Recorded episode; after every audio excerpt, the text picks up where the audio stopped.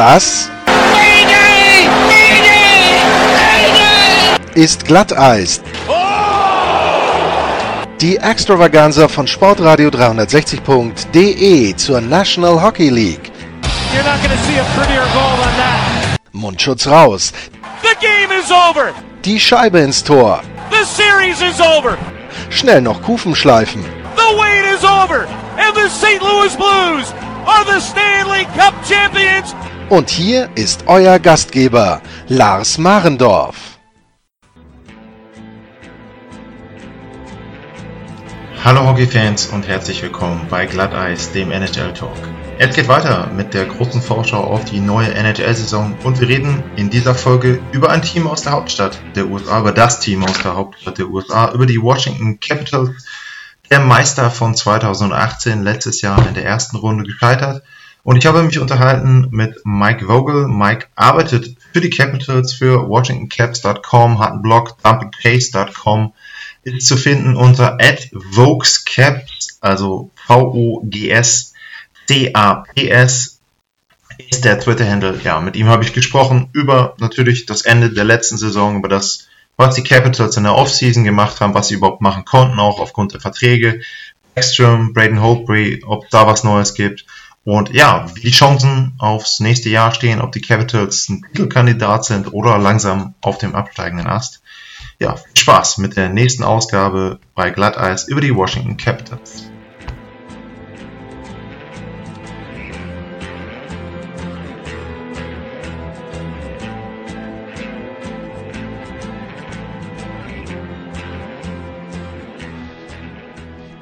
Our next episode of Glatteis brings us to the capital of the United States. We're going to talk about the Washington Capitals, and I got on the line from Washington Mike Vogel. Mike, thanks for coming on the show.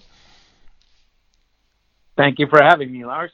And Mike, um, you've co- you're covering um, the Capitals for WashingtonCaps.com, and you got another blog there, dumpandchase.com. So um, you're doing a lot of things around the Capitals. Um, could you just sum up in short um, how you your travel with the team, what you're doing there, and how long maybe you've been covering the team there?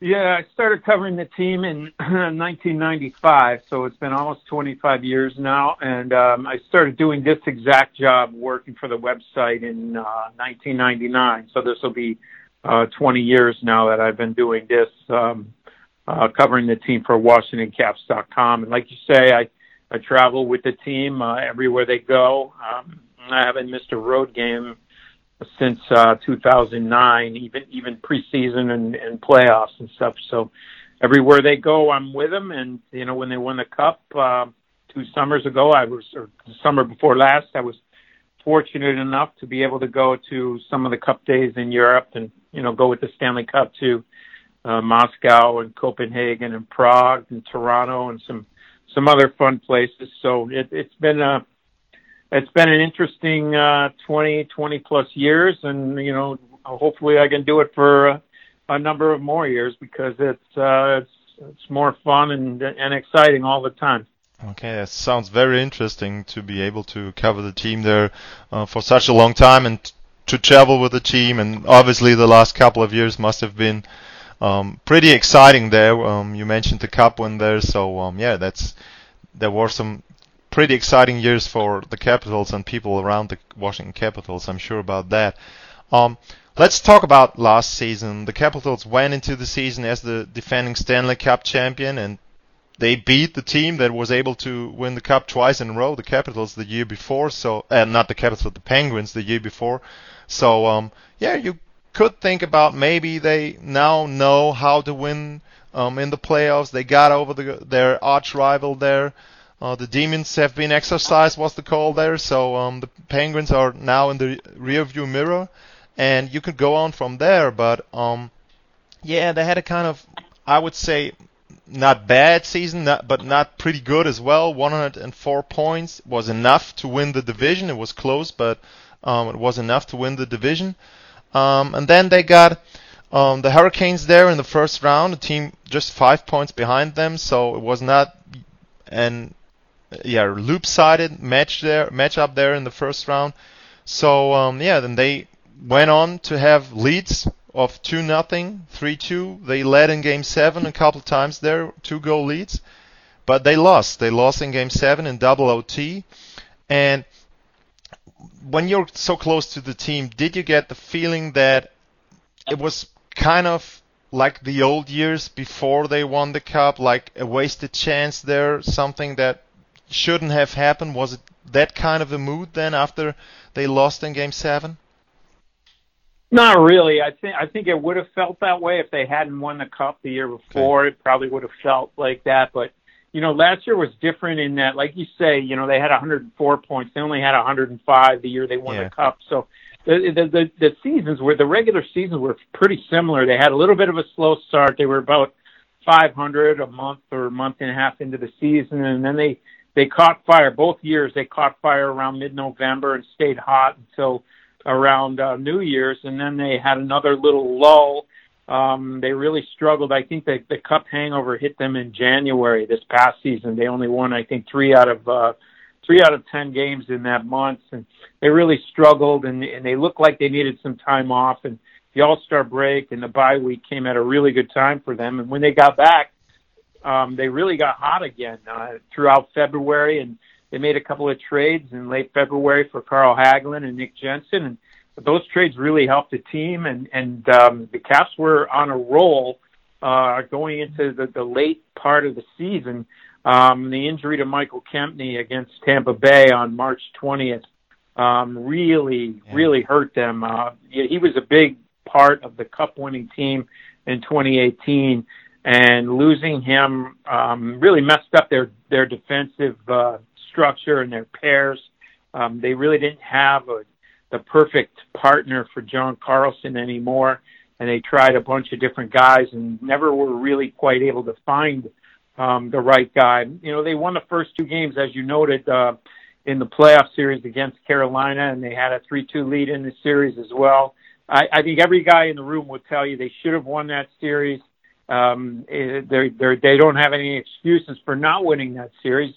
Um, but the injury to Kempny, once once Kempny was lost, I, I I honestly thought they had a chance to repeat until he got hurt. Um, then I knew it was going to be pretty hard for them to do it without him. Uh, you know, when when it became obvious that he wasn't going to be able to come back at any point in the playoffs, and then when T.J. Oshie got hurt, um, I think it was in Game Five of yeah. or Game Five or Game Six of the uh, the series against Carolina, then you knew that was going to be a tough series to win uh, as well. And you know, I think when it was all said and done, they just didn't have Carolina. Give you got to give them a lot of credit. They had a really strong forecheck, um, and the Capitals just didn't have. Um, you know, Kemp. One of Kempny's best attributes is his. Uh, he's a he's makes a good pass, first pass out of the zone, and gets out from under that forecheck, and they really just didn't have that they spent too much time in their own end. The Carolina forecheck was was really good and really strong, and you could tell that in that overtime of Game Seven that the Carolina was the better team, and the Caps were kind of out of gas. And um, you know, I think that uh, you know a lot of guys in the in the room were uh, upset. Certainly that that uh, you know they they wanted to try to win it again.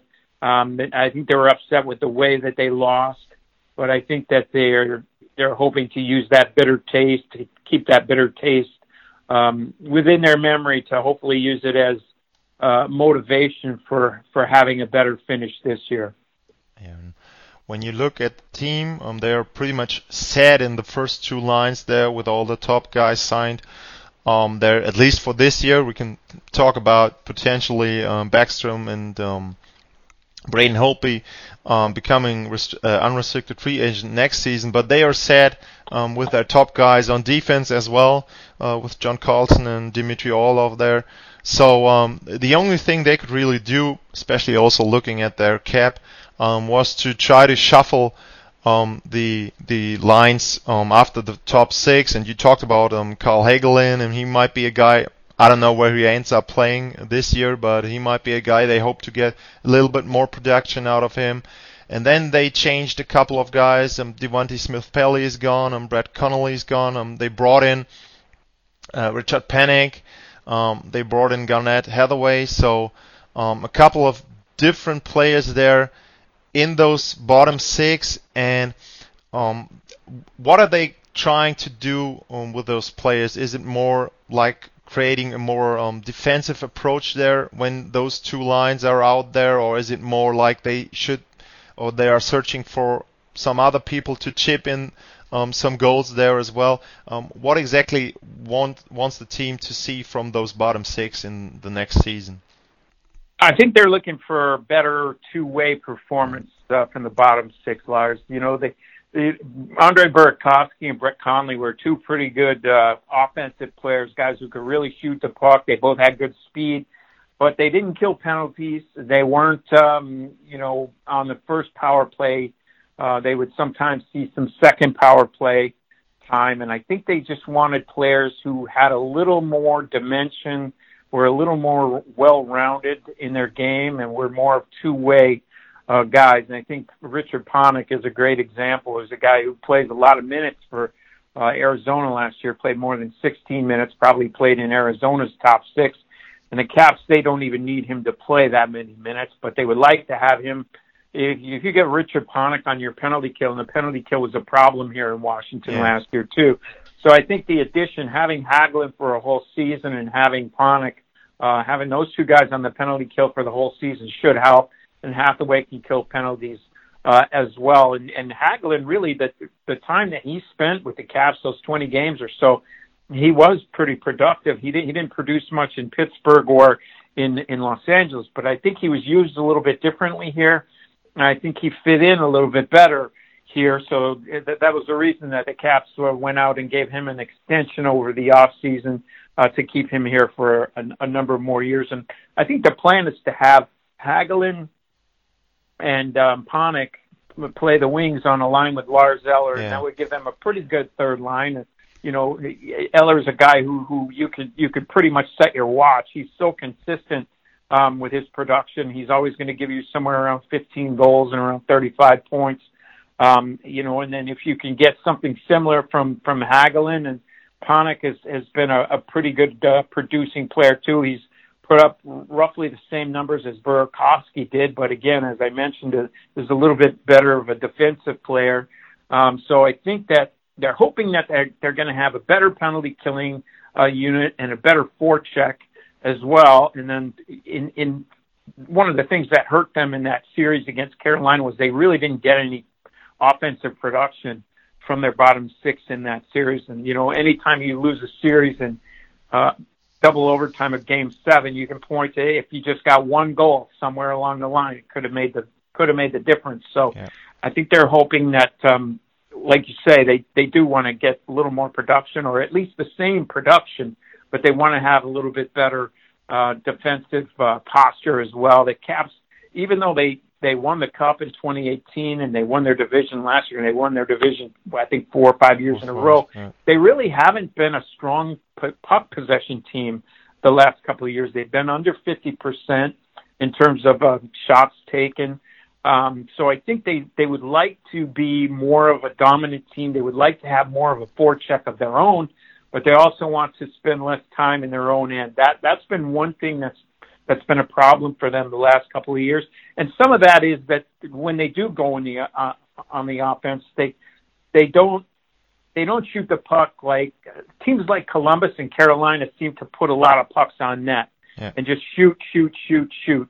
Um, the Caps are a little more judicious. They they they believe a little bit more in uh, quality of shots than quantity of shots, and so sometimes their their possession numbers will suffer uh, as a result. And, and by the same token, they do uh, a little bit better in, in the uh, shooting percentage uh, area, you know, and, and some would say that that may not be sustainable. But uh, I think that the bottom line is what they're looking for is they, they thought their, their bottom six had gotten a little bit stale, a little bit one dimensional, and they're hoping that with the additions of uh, Panik and having Hagelin for a whole season and the addition of ha- Hathaway and Brendan Leipsic.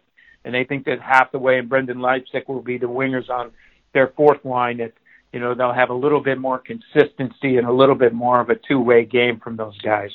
Yeah, I mean a lot of good points you mentioned there. You you um, mentioned the advanced metrics there with uh, the puck possession. Um, they have some strange numbers. Um, there's the the Athletic has the season preview where they look at the projected points per uh, per uh, per team, mm-hmm.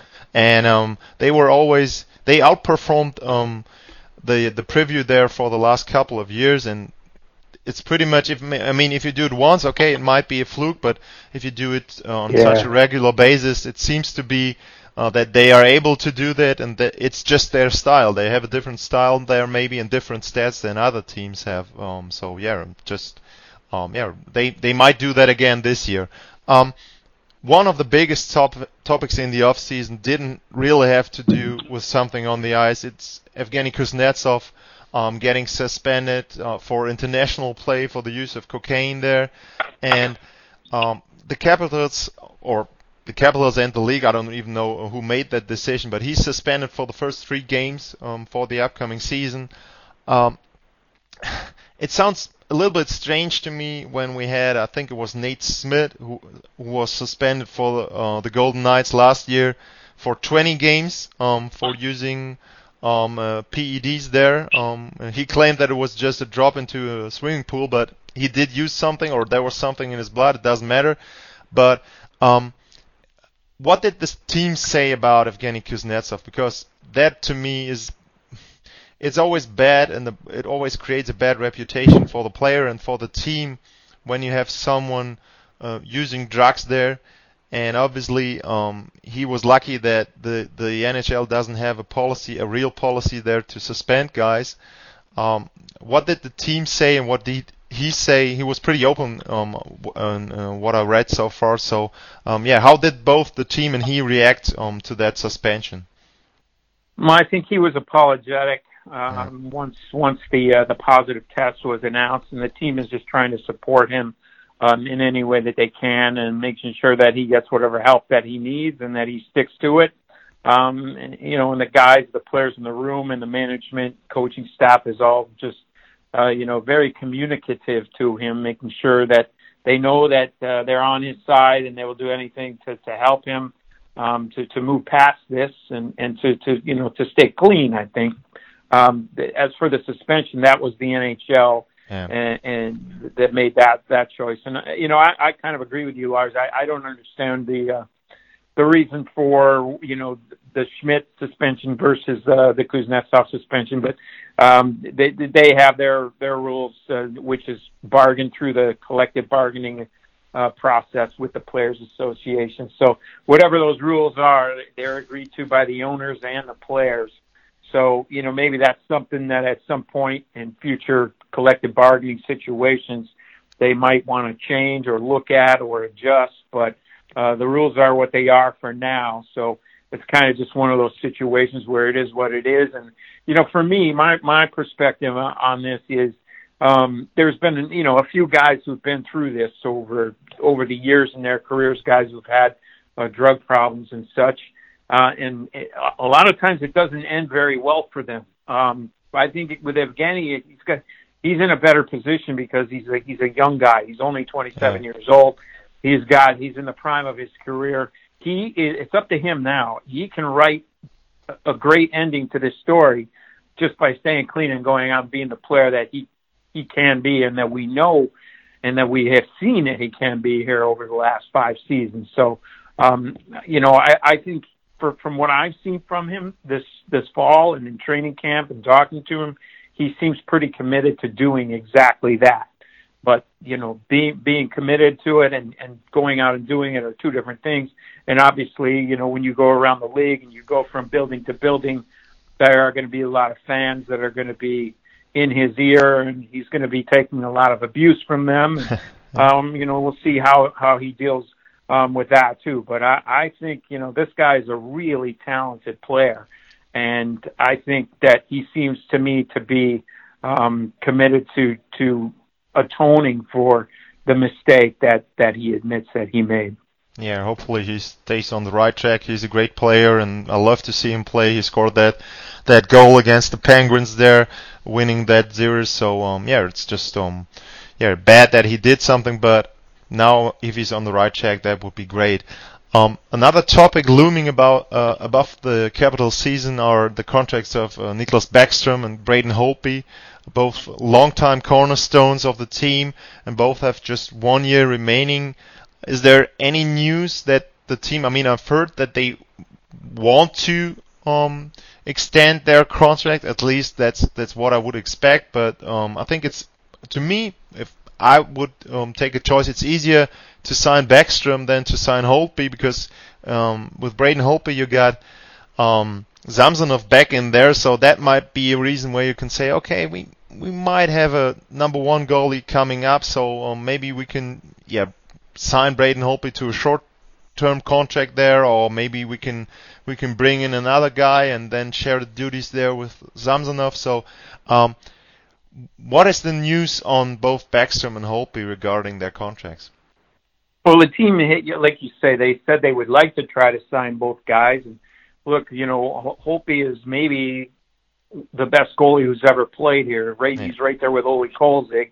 Those two guys are, are one and two, and Nicklas Backstrom is the, the best center who's ever played here. And you know, they probably you, Alex Ovechkin, the best wing, and John Carlson, one of the best defensemen. So they've got these guys here who've been, you know, not just cornerstones for this team for a long time, but arguably among the best players at their positions in the history of this franchise. And I think they want to do right by them. They would like to keep them here and they would like to keep the team together, but obviously under a salary cap situation that may not be possible. But I agree with you. I think they're going to make, I, I would think you'd have to make Backstrom a priority because you don't have another center in yeah. the farm system. He's you don't have anything to replace him. You would have to go out on the free agent market and overpay somebody or make a trade, and I just think that would be too hard uh, to do. So I think uh, you know they'll they'll find a way to get Niklas Backstrom signed. I think there's a I think financially it would be very tight, but possible to sign both of these guys. And another thing to keep in mind is that you know, they, they were able to move Matt Niskanen's contract this, this past summer. But they've got a couple of good young defensemen coming up in uh, Alexander Alexeyev and Martin Fehervary. Um, and if one or two of those guys steps forward this year and shows that he maybe is ready to play on a full-time basis next year, that may make maybe next summer they they could find um, a taker for Dmitry Orlov's contract if if that's uh, what they wanted to do to to maybe make some more cap space to try to sign both guys. But I think, um, like you say, they have Ilya Samsonov, who is a pretty good-looking goaltending prospect. Whether or not they think he could start 50 or 55 games next year, like Braden Holtby does, that's another question. But they also have Vitek Vanecek, who they like a lot. Who Vitek was a second-round pick um, a few years ago, and he's gotten better every yeah. year. So they do have two goaltenders that they like. Um, and then, then they, they like Pheonix Copley as well, who had a really good season in his first full season in the league last year as, as Holtby's backup. So I think with, with the goaltending, they're probably going to, I would expect that they would try to get Samsonov and Vanecek some games at the NHL level this year just to see, kind of give themselves an idea of what they have in those guys. They they both performed really well the second half of the season in the American Hockey League last year. Um, but I don't know that you can, you know, go all in with those guys. They still have a team. They still expect to have a team that's going to be competitive and good enough to win the Stanley Cup. It'll probably be a team that's a little bit older. And I don't know that if you think you can win the Stanley Cup um, that you want to try to do with a rookie goaltender. It yeah. doesn't happen very often. So I think that's going to be absolutely one of the interesting things to watch um, this season is how does Holtby perform? How does Samsonov perform? How does Vanecek perform? And how many games do those guys get um, in the NHL? And yeah, I think uh, some of it will come down to do we have enough money? Some of it will come down to how good does Holtby look? Does he look um, like he did two or three years ago when he was a Vezina finalist and, you know, was winning 40, 42, 48 games, or is he closer to the last couple of years when he was good, but not among, you know, say the best two or three or four goalies uh, in the league? So I think, you know, all of these sort of things are going to be um, in their head as they watch the 82 games play out And I, I would say that you know Backstrom that that's something that could happen um, sometime during the season, maybe even before the season starts. But I think the Holtby decision will probably wait a little bit longer, just because I don't know how you could make that decision right now when you really don't have enough information on Samsonov and Vanecek yet. Yeah, and the salary cap as well. You mentioned it there, so maybe they're gonna wait until after the season there. Um, Mike, last question is about the division where they finish up. To me, the Metropolitan Division might be one of one of the most improved divisions if you just look at the teams. The Caps are still there. The Penguins shuffled the boards a little bit. The Islanders were good last season. They didn't change a lot there. The Hurricanes to me improved and they beat the Capitals, so they are on paper to me a better team. The only team I really see um, getting way worse are the Blue Jackets there. Philadelphia has got a new coach. The Rangers improved dramatically to me, and the Devils also try to to do something different there with bringing in PK Subban. So it seems like it's even more balanced division than it was last season. And where do you think the Capitals will finish there? Can they win? You mentioned four division titles in a row. Can they win five in a row to you? I think they can, um, but I don't think it's going to be easy. I agree with you. I think it's it's going to be a really difficult division. You know, even last year when, when you looked at the end of the yeah. season, there were only six points separating five teams. Uh, five teams made the playoffs, and there were only six points separating number one and number five. And then those three teams that missed the playoffs were Philadelphia, the Rangers, and the Devils. And like you said, those those teams improved themselves. The the Devils and the Rangers got the two best players from the uh, from the draft this past summer, and also made other pretty good additions. Yeah. as you mentioned, Subban, um, Jacob Trouba in, in uh, for the Rangers. Uh, Philadelphia got better as Not well, yeah. getting uh, you know Matt Niskanen and getting Kevin Hayes. So I think you know I think it's going to be a really crazy division, and even Columbus. You know, sure they lost all those guys, but I, I don't think they're that bad as bad as people think. If they get goaltending, yeah, I think they'll the be thing, okay. Yeah.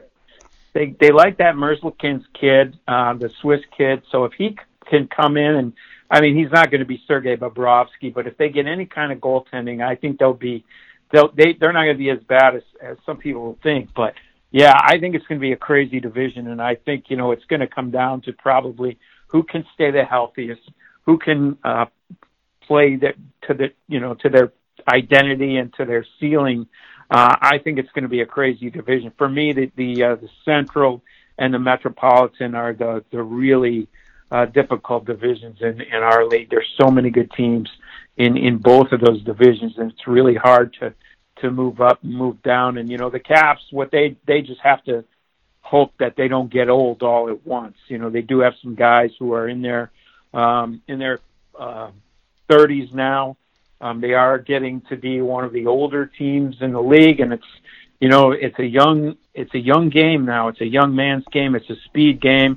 Um, but they do believe they have enough of those elements. They do have some good young players with like Vrana and Wilson and Kuznetsov and you know some on the on the the blue line as well. You know they lost Orpik and Niskanen, so they they lost a lot of experience on the blue line. But when you look at their defense now, um, they don't.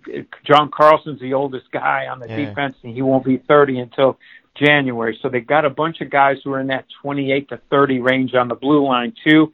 Um, I think they, I think they can. I think they, they might win that division, but yeah, it's going to be crazy. They, they could miss the playoffs too. Um, I think you could say that for almost every team in the division.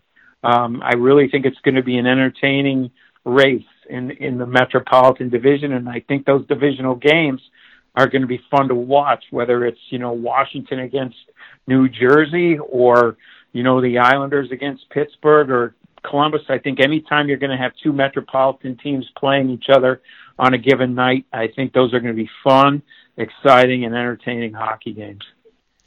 Mike, it was fun talking to you. A lot of information there about the Capitals. Ed Vogs Caps is your Twitter handle, and you're writing for the WashingtonCaps.com, dumpandchase.com.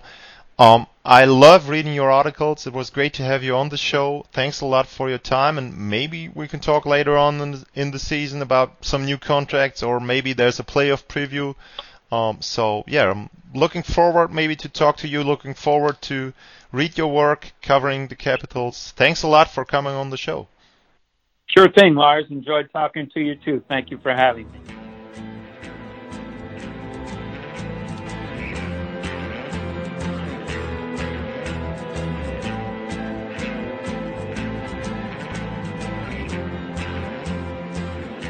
An dieser Stelle nochmal ganz kurz die Hinweise auf die Möglichkeiten, uns zu unterstützen.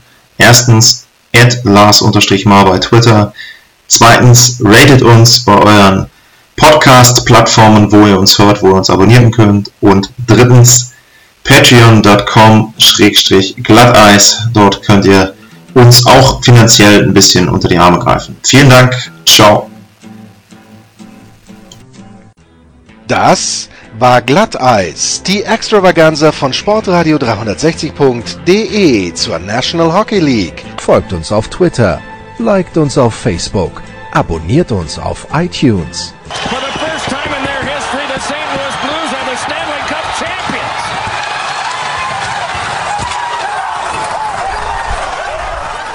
Und verpasst nicht die anderen Highlights auf Sportradio 360.de wie zum Beispiel die Big Show, jeden Donnerstag neu. Good morning, good afternoon and good night Boston!